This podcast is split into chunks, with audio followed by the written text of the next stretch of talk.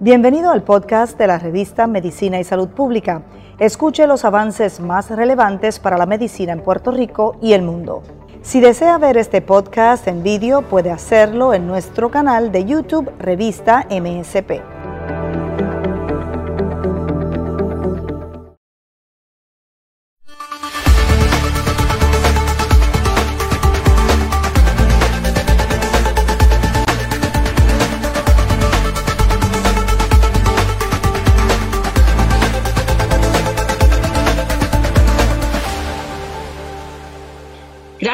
Conectarse con nosotros en MSP, por supuesto, para hablar de importantes temas médicos. Hoy con uno muy importante, estamos haciendo un panorama general acerca del cáncer de cervix, una enfermedad que por supuesto comienza siendo un virus silencioso, que no presenta síntomas y que puede desencadenar en una enfermedad mucho más grave para las mujeres.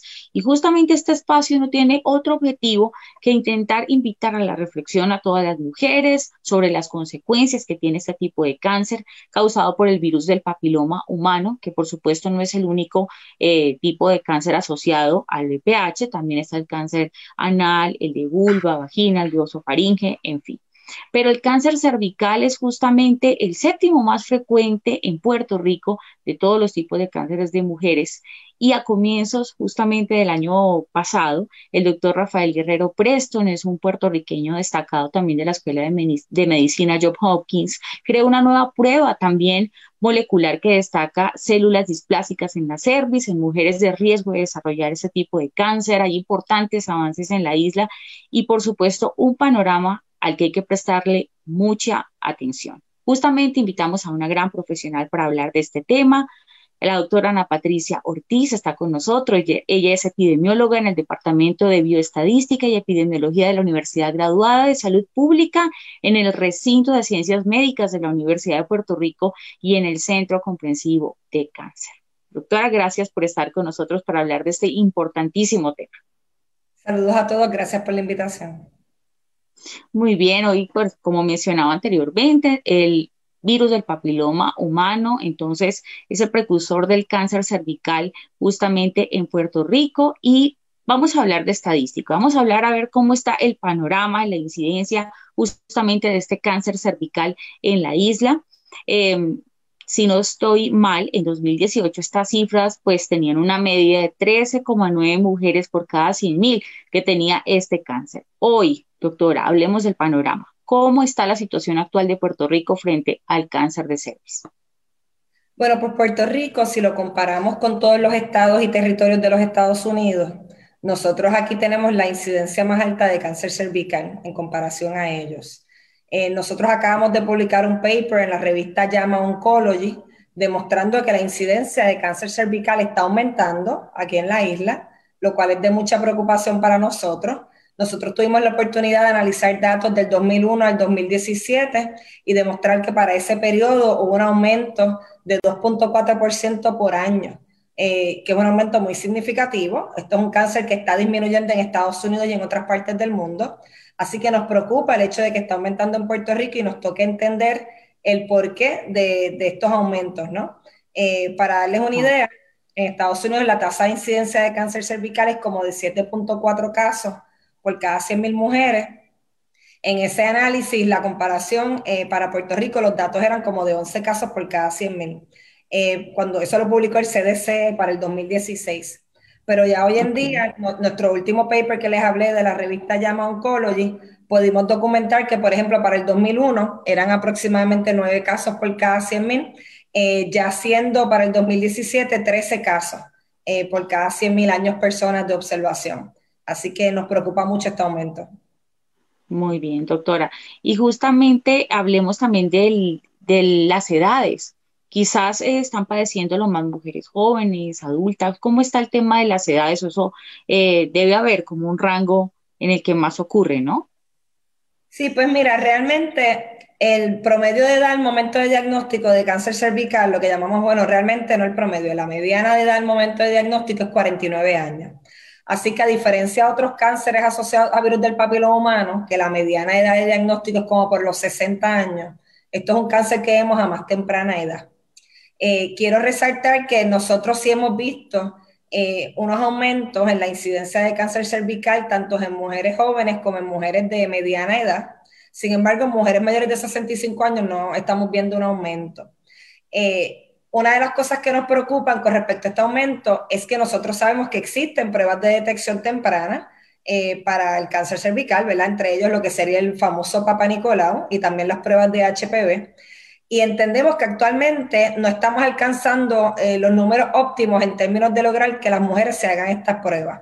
Eh, datos para el 2018 para Puerto Rico demuestran que aproximadamente el 79% de las mujeres eh, se habían hecho un papá Nicolau en los pasados tres años.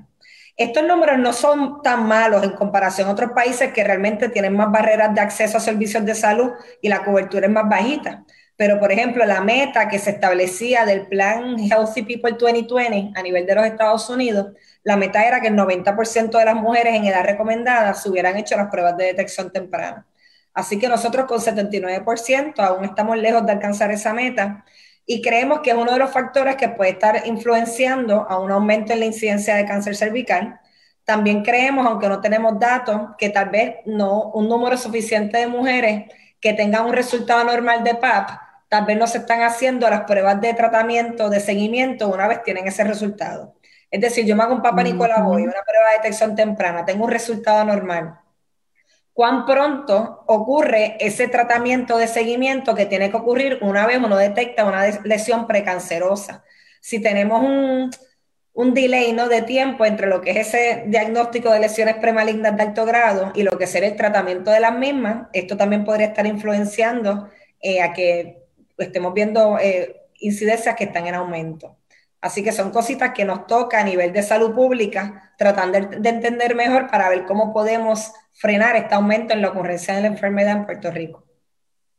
Además de que las mujeres no estén acudiendo, pues hacerse los exámenes a tiempo, hay factores de riesgo quizás en Puerto Rico que están eh, aumentando la incidencia, quizás el consumo de cigarrillo otro tipo de cosas que estén haciendo las mujeres para que eso aumente? Bueno, nosotros sabemos, ¿verdad?, que los factores de riesgo conocidos para cáncer cervical, como tú muy bien dijiste, incluyen el consumo de tabaco, eh, el usar contraceptivos orales por un periodo largo de tiempo. Se sabe que las mujeres que tienen eh, múltiples hijos, se dice que más de tres hijos se convierte en un factor de riesgo. El tener múltiples parejas sexuales también lo es. Eh, Mencioné ya el, el, ser VIH positivo, no sé si lo mencioné, también es un factor de riesgo para enfermedad. Eh, incluso se sabe que las mujeres con VIH, nosotros también trabajamos en una publicación con datos de Puerto Rico y de Estados Unidos, y pudimos documentar que las mujeres hispanas con VIH tienen 1.7 veces mayor riesgo de cáncer cervical que las mujeres de la población general hispanas que no tienen VIH.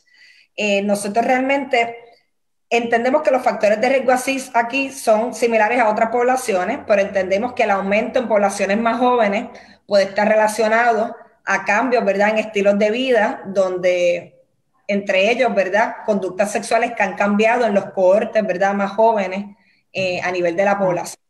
Así que eso es importante resaltarlo. Nosotros hicimos un estudio del 2010 al 2013 donde pudimos documentar una prevalencia de infección con virus del papiloma humano de 29.4% en las mujeres que participaron en el estudio y entre ellas el 8.4% estaban infectadas con BPH de alto riesgo, oncogénicos, ¿no? Al momento de participar, lo cual nos preocupa mucho porque sabemos que antes de hacer este estudio no habían datos de Puerto Rico de cuán común era la infección con virus del papiloma humano.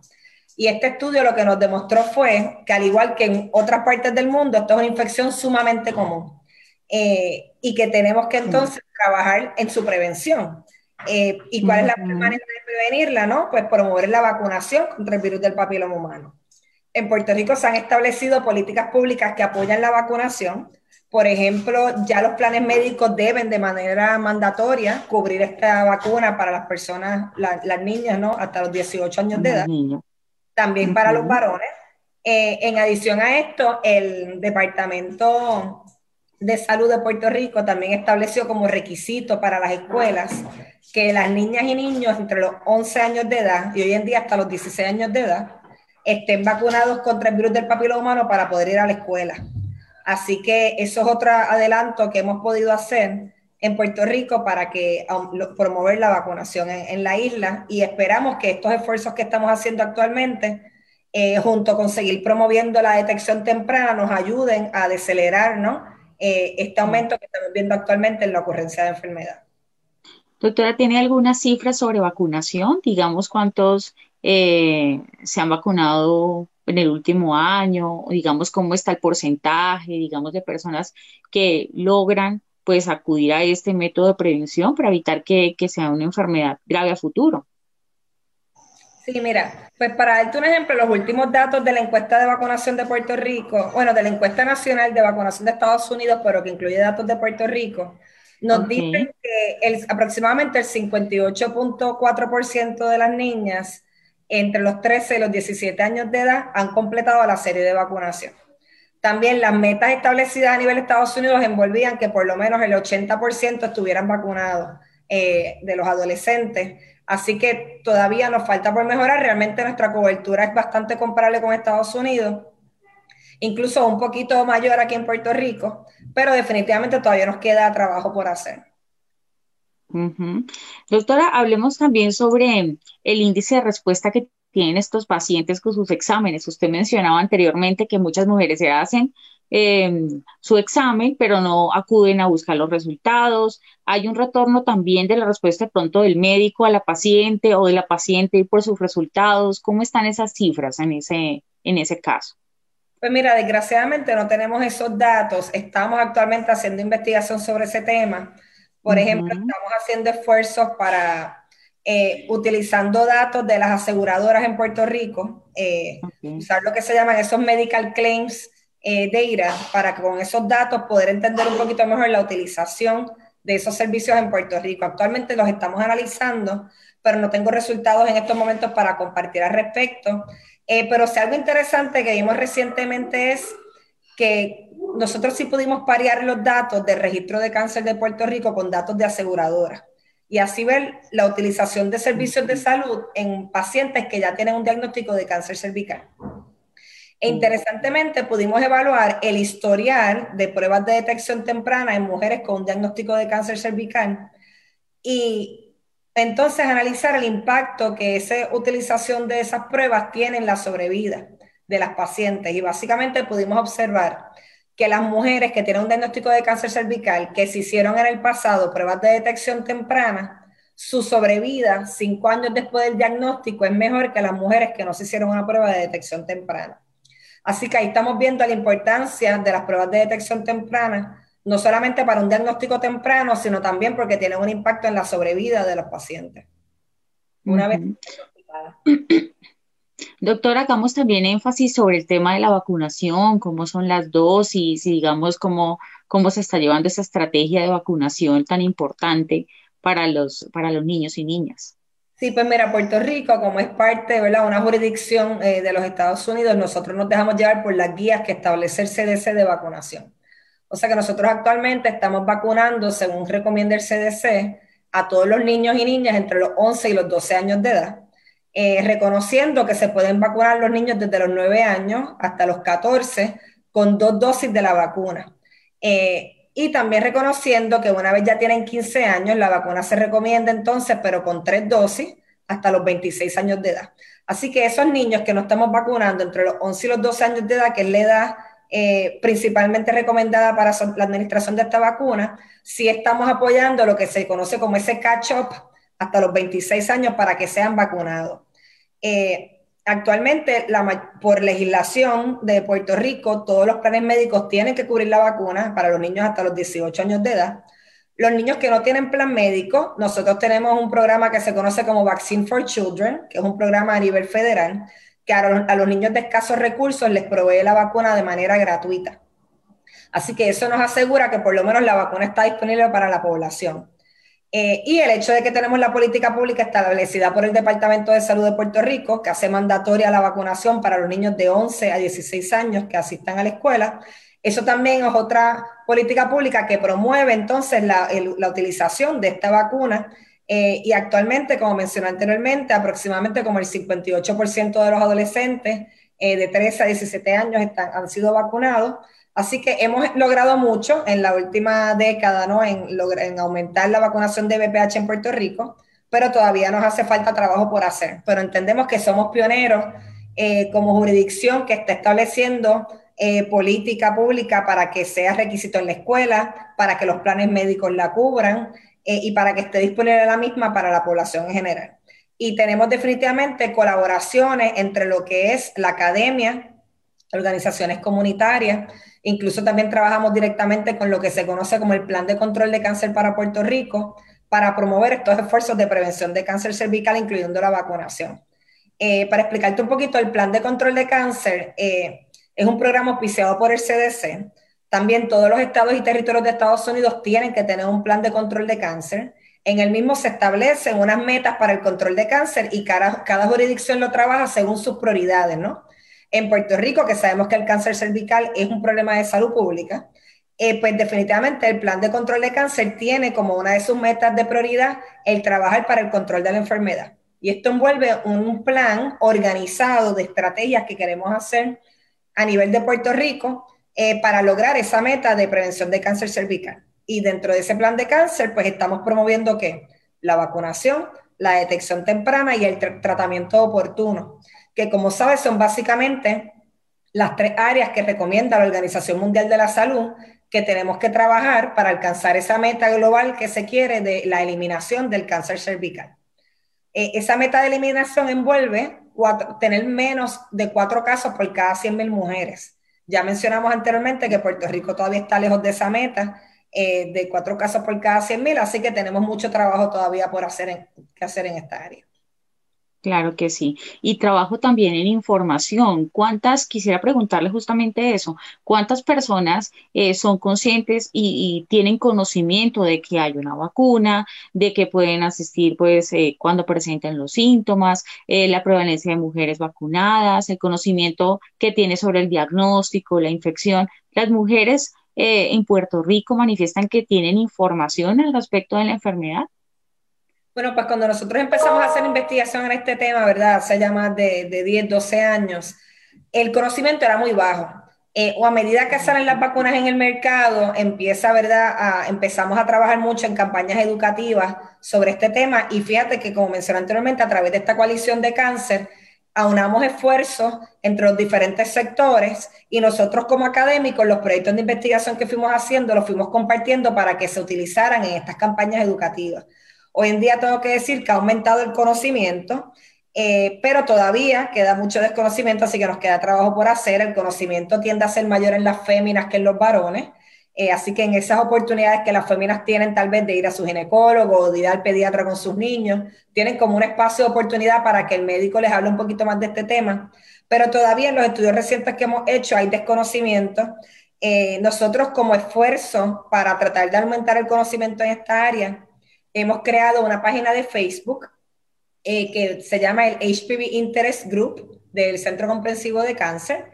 Eh, nos pueden encontrar como HPV Interest Group One, el número uno. Y en esa página nosotros es interesante porque estamos creando material educativo en español, eh, que verdad que en las redes muchas veces también se encuentra mucho material en inglés. Y en la misma está, ya tenemos más de 1.600 seguidores, así que los invitamos a seguirnos. Y en la misma estamos creando infográficos donde resaltamos, ¿verdad?, conocimiento científico que ya se tiene, pero que tal vez de un manuscrito científico, tal vez ese conocimiento no llega a la población general, para llevar mensajes educativos sencillos, tanto a las mujeres como para los hombres, no solamente enfocados en cáncer cervical, sino también en otros cánceres asociados al virus del papiloma humano. Somos un grupo de investigadores y de colaboradores de la comunidad que les interesa este tema, que estamos trabajando en conjunto para desarrollar esta página y poder seguir aumentando el conocimiento, porque definitivamente este mes de enero, ¿no? que es el mes de concientización global del cáncer cervical, reconocemos que aunque hemos logrado mucho y el cáncer cervical está disminuyendo en muchas poblaciones como resultado de todos estos esfuerzos de prevención que se están llevando a cabo y que se han llevado a cabo por las últimas décadas, todavía en poblaciones más vulnerables, en grupos desventajados eh, y en países del mundo, ¿verdad? Que son este, tal vez menos acceso a servicios de salud, es un problema de salud pública gigantesco eh, y en poblaciones como Puerto Rico y en otros países también, todavía se están viendo unos aumentos que no deberíamos estar viendo. Así que tenemos que seguir trabajando en ese tema educativo para que las mujeres eh, no solamente esperen, ¿verdad?, que su médico les hable del tema, sino que ellas se empoderen del tema y le pidan a su médico eh, tal vez que le haga la prueba de detección temprana, eh, que le pidan a su médico información sobre las vacunas del virus del papiloma humano, entre otras. Tristemente, esta es una enfermedad, el cáncer cervical, que, causa muchas muertes. Usted lo ha indicado muy bien. Es un tema de salud pública. ¿Podemos hablar de cifras de mortalidad de pronto por la enfermedad en la isla? Bueno, pues fíjate, aquí eh, tenemos la ventaja que las tasas de mortalidad son más bajitas. Eh, nosotros tenemos tal vez una tasa de mortalidad como dos casos por cada 100.000 mujeres. Eh, que en este caso, cuando las mujeres llegan al diagnóstico, pues los servicios tienden a estar bastante disponibles para ayudarlas a, tratar esa enfermedad. Eh, sin embargo, quiero, fíjate, resaltar algo que no me olvidé mencionar anteriormente, y es las barreras que nosotros hemos identificado para que las mujeres se hagan las pruebas de cernimiento. En Puerto Rico, más del 90% de las mujeres tienen plan médico. Eh, así que realmente la mayoría de la población tiene acceso a servicios de salud para esa población, para ese 10% que no tienen plan médico, existen unos programas del gobierno federal de los Estados Unidos que aplican a Puerto Rico que proveen, eh, que proveen de manera gratuita la prueba de detección temprana de cáncer cervical para esta población no asegurada. Así que si pensamos que tenemos ese acceso a servicios, realmente todo el mundo en Puerto Rico, todas las mujeres deberían tener acceso a estas pruebas. Sin embargo, nosotros hemos identificado unas barreras eh, para que las mujeres, aunque tienen plan médico, no necesariamente van a hacerse la prueba de detección temprana. Por ejemplo, tuvimos la oportunidad de publicar en enero del año pasado un trabajo donde documentamos que las mujeres con obesidad mórbida, estas mujeres que tienen obesidad extrema, son menos dadas a, hacerse las pruebas de detección temprana. Eh, se ha dicho que puede haber aquí una situación de de percepción de su cuerpo y cuán cómodos se sienten con, ir a hacerse estas pruebas con un ginecólogo, que tal vez le, está haciendo una barrera para hacerse las mismas. Eh, como en otras poblaciones, también hemos visto que las mujeres de más escasos recursos, de menor nivel educativo, eh, tienden a hacerse menos las pruebas. Eh, una barrera que se reporta en los proyectos de investigación ha sido la falta de transportación o la falta de tiempo, porque a veces las mujeres están tan dedicadas a su familia, a las tareas del hogar, al cuidado de niños o familiares, entonces... Que no acuden. No acuden porque dejan para segundo plano su propia salud. Y eso es eh, típico de las mujeres, ¿verdad? Que tienen ese, esa visión de cuidadoras de la familia y todo eso tiene muchas veces encima de ellas. Así que tenemos que resaltarle a las mujeres que es bien importante que cuiden de su salud porque si ellas están saludables, ellas entonces van a poder cuidar de su familia eh, como ellas quieren, ¿verdad? Por muchos años eh, más. Así que eso es bien importante resaltarlo.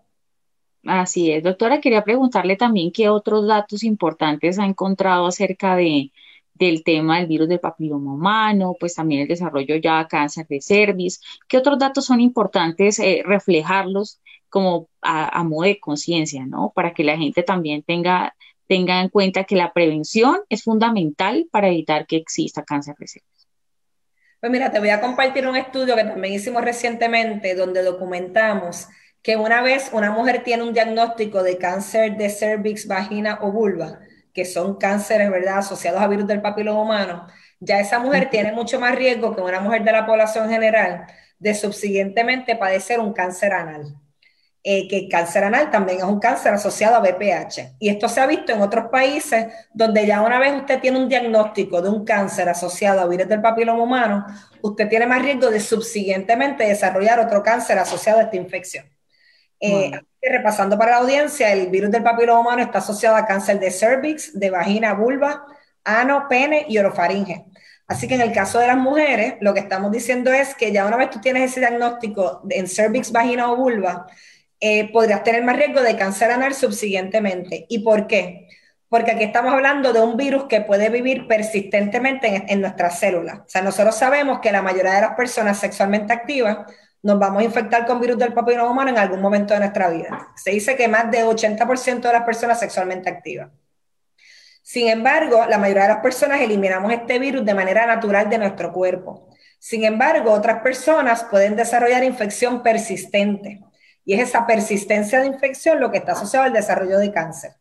Y tratando de explicar un poco los hallazgos de este estudio que acabo de explicar, eh, lo que entendemos es que igual si usted tiene infección persistente a nivel de, por ejemplo, de cervix, vagina o vulva, que está asociado al desarrollo de cáncer en esas áreas anatómicas, probablemente también puedes tener infección persistente en ano. Eh, incluso nosotros sabemos que una persona que ya tenga infección en cervix es más dada a también tener infección en ano y viceversa, ¿verdad? Porque son áreas anatómicas que están muy cerca una de la otra y que las dos entran en contacto durante la actividad sexual, ¿verdad? Así que igual que nos podemos infectar en cervix, nos podemos infectar en ano. Eh, también se ha visto eh, que uno puede, está más dado a tener coinfección en diferentes áreas anatómicas, incluso, pues ya dije, cervix, boca, eh, bueno, cervix, ano, boca, en el caso de los hombres, pene. Eh, así que esa coinfección es algo que caracteriza esta enfermedad. Bueno, prevención sería la palabra clave, acudir al, al médico a tiempo, diagnóstico a tiempo puede hacer que prevengamos entonces que el virus se desarrolle con gravedad. Doctora, hablando de metas, usted hablaba justamente de unas metas que ustedes tienen también con todas estas estrategias que están tratando de implementar para, para de prevención. ¿Cuáles son esas metas que tienen, digamos, eh, para que la incidencia se reduzca? ¿Cuánto tiempo? Sí, bueno, pues igual nosotros tratamos de seguir las metas establecidas por la Organización Mundial de la Salud. Nosotros queremos aumentar la vacunación de virus del papiloma humano en la población. Nosotros queremos aumentar la proporción de mujeres que se hagan las pruebas de detección temprana y nosotros queremos aumentar el, tratamiento oportuno de lesiones premalignas. Así que lo que nosotros queremos es estar seguros que, en la población logramos que la utilización de estos servicios aumente a nivel de, toda la población. Eh, también me preguntabas anteriormente de otros estudios que estamos haciendo. Eh, nosotros próximamente vamos a estar empezando un estudio que se conoce como Campo, campo. Es un estudio muy interesante, una colaboración internacional entre México, Puerto Rico y California. Y esta colaboración busca la prevención de los cánceres asociados a virus del papiloma humano en personas viviendo con VIH, que mencionamos un poquito más eh, temprano en esta entrevista, que las personas viviendo con VIH tienen más riesgo eh, de cáncer cervical. e incluso las personas viviendo con VIH tienen más riesgo de todos los cánceres asociados a virus del papiloma humano en comparación a personas de la población general. ¿Por qué? Porque sabemos que la infección con VIH eh, aumenta la probabilidad de que esa infección que de, de, VPH sea persistente. Y ya dijimos que la persistencia de infección es lo que está asociado a cáncer. ¿no? Y como las personas viviendo con VIH tienen su sistema inmunológico comprometido, están más, a más riesgo de desarrollar estas malignidades eh, asociadas a VPH. Este estudio que estamos llevando a cabo, esperamos empezar reclutamiento durante el mes de marzo, así que nos encantaría más adelante hablarles en más detalle del mismo. Este proyecto de investigación está buscando establecer nuevos algoritmos para la detección temprana de lesiones eh, cervicales de alto grado y también de lesiones anales de alto grado. Eh, en el caso de los hombres, pues estamos trabajando el tema de ano, en el caso de las mujeres, pues tanto el, el tema de cervix y ano. Así que vamos a estar evaluando nuevos biomarcadores para la detección temprana de estas enfermedades en personas viviendo con VIH. Esto es importante porque sabemos que ¿verdad? en el Caribe y América Latina hay un problema grande de VIH. Eh, por ejemplo, Puerto Rico también, si nos comparas con Estados Unidos, tenemos eh, somos de las jurisdicciones con una de las tasas más altas de VIH a nivel de infección, a nivel de la nación. Y México también es un, país, ¿verdad?, que también eh, sufre grandemente de la epidemia del VIH, igual que otros países de América Latina. Así que a través de estos esfuerzos nosotros queremos ayudar a la prevención de estas malignidades en estas comunidades, ¿verdad?, que están susceptibles a, estas enfermedades y, en las cuales no se ha hecho tanta investigación en comparación a personas de la población general. Así que se ha hecho mucha más investigación de prevención o de biomarcadores de cáncer cervical, por mm. ejemplo, en la población general, versus específicamente en poblaciones viviendo con VIH. Así que también es un proyecto que estamos muy entusiasmados y que vamos a estar empezando a reclutar pacientes próximamente y pues quería aprovechar la oportunidad de comentárselos a ustedes. Doctora, muchísimas gracias y vamos a estar muy atentos a todos estos avances y, los estudios que hagan próximamente sobre el desarrollo de, de estrategias, de prevención y por supuesto los estudios que, que, son tan, que son vitales en estos casos. La doctora Ana Patricia Ortiz, epidemióloga en el Departamento de Bioestadística y Epidemiología, graduada de Salud Pública en el Recinto de Ciencias Médicas de la Universidad de Puerto Rico y en el Centro Comprensivo de Cáncer, estuvo con nosotros en, en MSP hablando del cáncer de cervix, el panorama que tiene Puerto Rico con respecto a Estados Unidos, al mundo en el tema del cáncer de cervix. Gracias por estar con nosotros, doctora. Gracias a ustedes por la oportunidad. Que pasen lindo día. A ustedes también, gracias por conectarse con nosotros. Lo invitamos a estar eh, atento a esta información, a compartirla, por supuesto, a seguirnos en todas nuestras redes sociales, porque la ciencia y la salud siempre son noticia. Feliz noche.